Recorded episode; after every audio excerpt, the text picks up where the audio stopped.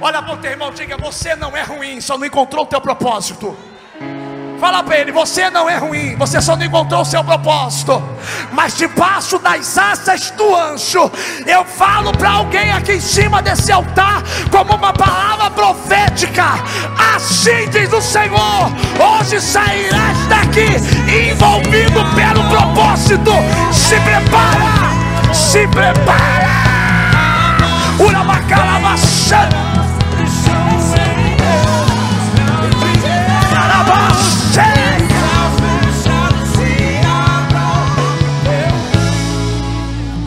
Aqui, aqui dizendo assim, ó. Ah, eu quero cantar. Deus está dizendo, não é o que você quer, é o que eu escolhi para você. Ah, eu quero, eu quero ser instrumentista. Deus está dizendo, não é o que você quer, é o que eu escolhi para você. Ah, eu quero ser pregador, não é o que você quer, é o que eu escolhi para você. Tem muita gente que não entende o seu propósito, porque em vez de falar a Deus o que que tu tem para mim, ele está falando para Deus o que ele quer.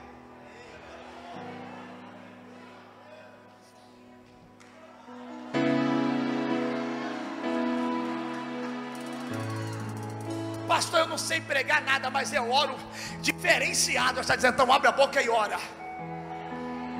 Pastor, mas eu não sei cantar, não, mas pregar eu sei, então abre a boca e pregue. Porque Paulo e Silas na prisão, um cantou e o outro orou. Cada um faz dentro da cadeia o que consegue fazer. Olha para o teu irmão, diga só tem terremoto quando a gente entende o nosso propósito. Porque Paulo e Silas, um cantou louvores e o outro abriu a boca para orar.